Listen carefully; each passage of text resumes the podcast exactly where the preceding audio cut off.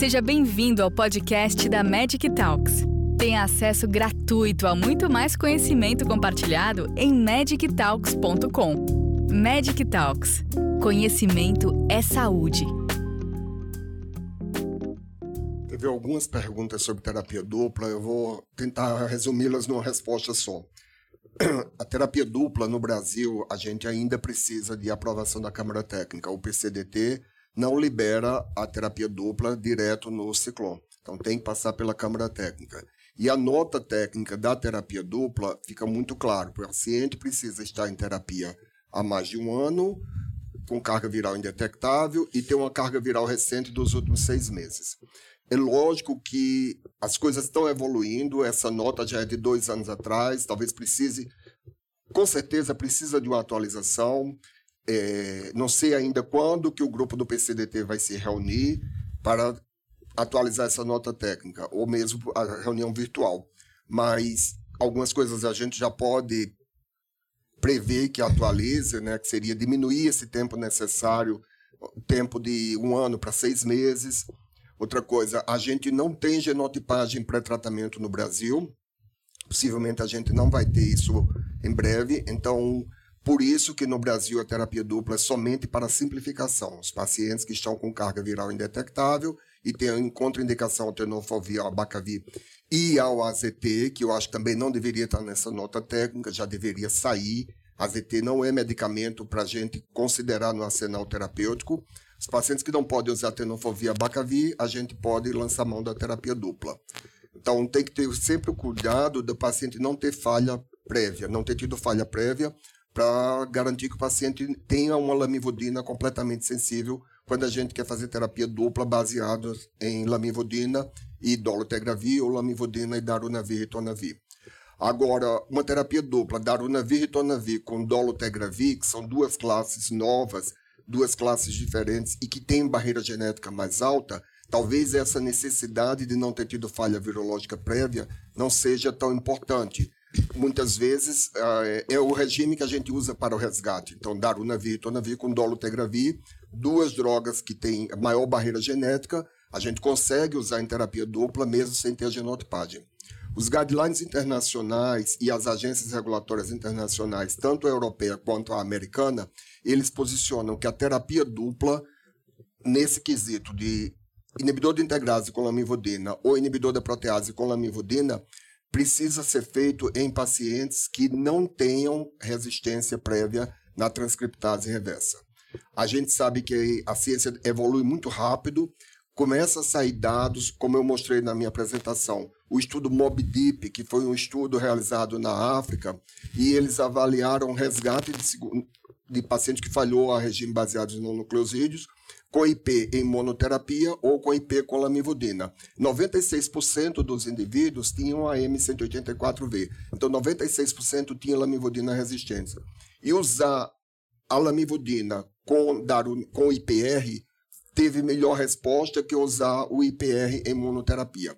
Então, muito possivelmente, a gente vai ter uma flexibilização dessa questão de não ter tido falha prévia no, no futuro muito próximo. Mel, a questão dos marcadores inflamatórios, a gente ainda precisa avaliar qual vai ser o impacto realmente disso na clínica. Se isso mais isso vai ser correlacionado com mais comorbidades, com mais doença renal, doença hepática e outras. Então, a gente teve esse estudo, mas também teve um estudo que eu também mostrei na minha apresentação, a Coorte Responde, que é um estudo bem mais recente, e é um estudo que engloba quase 10 mil pessoas de coortes da Europa e da Austrália. E nesse estudo, eles avaliaram a questão da terapia dupla versus a terapia tripla e viram que não houve um aumento de eventos adversos. Eventos adversos como morte, eventos adversos como é, câncer não relacionados a AIDS, não definidores de AIDS. E nesse estudo, uma coisa que é interessante frisar é que, por ser vida real, foi um estudo não randomizado, o grupo que usou terapia dupla era um grupo com a faixa etária mais avançada e era um grupo que tinha mais comorbidades. Então, era de esperar que a gente encontrasse mais eventos adversos indesejáveis, como morte ou câncer, no grupo que usou terapia dupla. E isso não viu. Quando faz análise estatística, não houve diferença entre eventos adversos, morte, doenças definidoras de AIDS, no grupo de terapia dupla versus terapia tripla. Um estudo com quase 10 mil pessoas. Corte responde. No horizonte dessas medicações de, de ação, é, liberação prolongada, como que os serviços de saúde iriam lidar com os pacientes faltosos? É, isso é uma, uma pergunta bastante interessante, Álvaro, porque como eu mostrei, tem a questão da cauda, né? Você sabe bem, a gente trabalha com cabotegravir lá no CRT. O que a gente tem que fazer é a busca desse paciente. Então, eu imagino que a gente vai fazer um modelo parecido com a psiquiatria. Né? A psiquiatria, nesses pacientes que fazem medicação de uso prolongado, quando eles fazem, eles, eles se ausentam à consulta agendada, eles têm um serviço tipo um ADT. Né? Eles vão à residência daquele indivíduo, se eles não conseguem contato via telefone ou via qualquer outro meio chamando esse paciente para retornar ao centro, eles mandam uma pessoa né, para que vá à casa dessa pessoa e administre essa medicação. Então, eu imagino que a gente precisará, com certeza, pensar numa estratégia similar. Tendo em vista a questão de obesidade, doença cardiovascular e até a Covid-19, na sua opinião, qual o balanço na escolha de um esquema, né, na medida que você pode, em relação à, à supressão viral, as custas, aumento de risco dessas pessoas para outras doenças? Como devemos decidir? Então, eu acho que o inicial que a gente quer é que a carga viral seja indetectável, então a gente tem que sempre buscar isso. Em relação à questão do risco cardiovascular ou da síndrome metabólica, tanto o único que mostra um pouquinho, é, nenhum dos estudos é, justamente definiu como sendo essa obesidade ainda com um aumento de risco cardiovascular ou de síndrome metabólica. Do Nanson, na verdade, que tem um aumento, e no Advanced também, que apresentou no IAS de 2020, a gente teve uma questão de uma tendência maior ao risco de diabetes, mas não ao risco cardiovascular. Então, eu acho primeiro momento a gente tem que tentar que o paciente fique indetectável. E a partir daí, eu acho que tem vários fatores ainda que a gente pode trabalhar com o paciente. Então, a questão do, do, das mudanças de hábitos de vida. Então, pedir para ele cessar tabagismo, pedir para justamente ele perder peso, pedir para ele fazer exercício físico, melhorar a dieta. Eu acho que antes de ter essa escolha do antirretroviral, eu acho que a gente tem muita coisa que a gente pode melhorar no estilo de vida do paciente. Com isso, a gente vai ter uma qualidade de vida não só para diabetes e hipertensão, mas para tudo para ele. Então, eu acho que primeiro a gente deixa indetectável, faz mudanças de hábito de vida. Se ele tem muitos que respondem, eu tenho vários que perderam peso, tudo. E depois eu acho que pensar em antirretroviral para a gente fazer a troca ou não. É claro que se for necessário, até sim a gente pensar um pouco no inibidor de integrase, naquela pessoa que já é obesa mórbida, alguma coisa assim, pensar em termos de um IP, por exemplo. Mas eu acho que primeiro mudança de hábito de vida sempre ganho de peso com TAF inibidores de integrase, se, qual é, se isso não estaria correlacionado também no contexto de pobreza, de adesão ao tratamento. Ele correlaciona, cita o estudo Advance e pergunta o quanto isso se aplica à nossa prática aqui, o Brasil. E mais embaixo também ele fala sobre a questão do efavirense, que é mal tolerado, a tazanavir também dificultando a adesão. Então, qual seria o melhor regime para as mulheres? E ele até questiona se o melhor regime para as mulheres seria o Darunavir de 800 miligramas uma vez ao dia. Por que os homens emagrecem tanto e as mulheres ganham peso?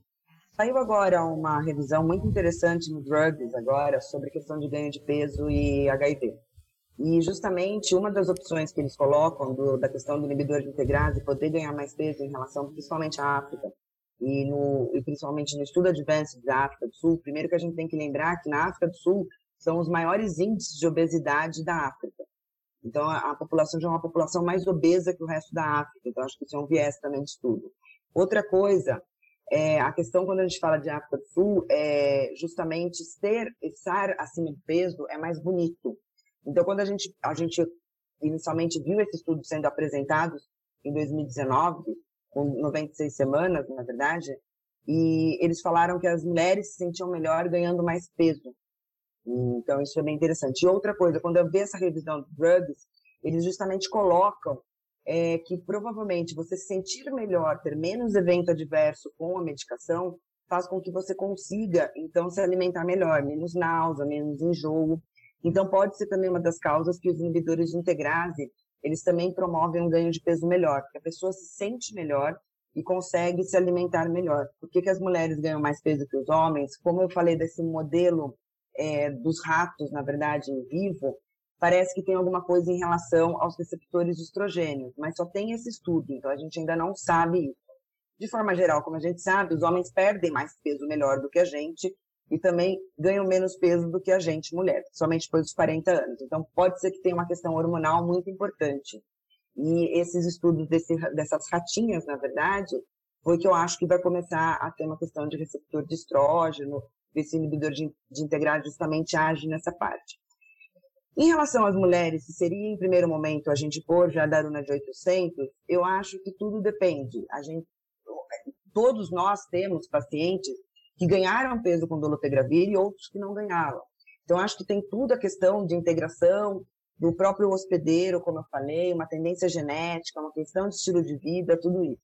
Então, num primeiro momento, se a gente tem uma medicação que a gente já, que, que o, o, os nossos guidelines já colocam como o dolutegravir a primeira opção, eu acho que sim, a gente pode começar esse estudo, observar essa paciente, se ela está tendo ganho de peso ou não, fazer mudanças de hábitos de vida ver se ela vai ter ou não, e daí sim avaliar se a gente faz a troca do, anti, do antirretroviral para inibidor de protease. É, eu acho que em questão das mulheres, em relação ao Teodaruna 800, eu acho que eu iria mais para a questão do estudo SMART. Principalmente as mulheres que estão em idade fértil e querem engravidar, a gente vê que nesse estudo, as, as crianças que tiveram uso de efavirenz, por exemplo, que é a primeira opção pela nossa nota técnica de mulheres que querem engravidar que não têm resistência, a gente teve, viu que teve desenvolvimento, atraso no desenvolvimento neuropsicomotor. E assim mesmo com a tazanavir também, que é a segunda opção pela nossa nota, nota técnica.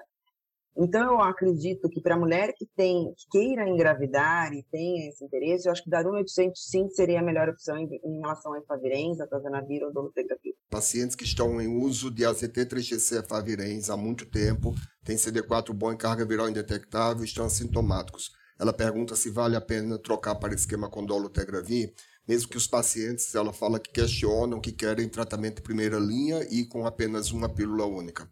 Heloísa, às vezes na correria a gente tem tantos pacientes para atender e a gente não lembra ou não tem tempo suficiente para verificar as alterações do corpo dos pacientes quando eles estão sem roupas. Muitas vezes os pacientes falam que estão muito bem com a ZT3TC favirense, e quando a gente observa as pernas, estão com as pernas finas, cheias de, de veias dilatadas, com o glúteo caído, também questão da lipoatrofia que o AZT causa. Então, a gente, AZT é um medicamento que a gente não quer mais prescrever. Eu mesmo não prescrevo mais AZT. Efavirenz também tem os efeitos também de longo prazo que não aparecem. O paciente parece estar bem adaptado, mas aumenta o risco de diabetes, aumenta as dislipidemias. Então, se a gente tem acesso, a gente lutou tanto para ter um guideline de primeira linha, um inibidor de integrados na primeira linha, semelhança do que tem os guidelines europeus e americanos. Então, por que, que a gente não vai usar o medicamento de primeira linha? O dolutegravir tem muitas vantagens em relação à efavirenz. E quando a gente troca para o paciente, é mesmo aquele que dizia que estava adaptado, depois eles voltam para a gente e dizem: Ah, doutor, eu não tinha noção de que eu estava tendo tanto efeito colateral pelo aquele remédio. Eu estava acostumado, por exemplo, a levantar durante a noite, batendo cabeça na parede achando que aquilo era normal. E quando a gente troca para dolutegravir, eles melhoram dessas queixas. Então, tem umas toxicidades que não são aparentes e que muitas vezes a gente não consegue identificar numa consulta de rotina, principalmente uma consulta rápida, quando a gente atende 12 ou 16 pacientes num período de 4 horas. Obrigada por nos acompanhar até aqui. Gostou desse conteúdo? Compartilhe com seus colegas e continue em contato com a gente acessando magictalks.com e em nossas redes sociais para ter acesso a muito mais conteúdos como este. Nos vemos no próximo podcast da Magic Talks.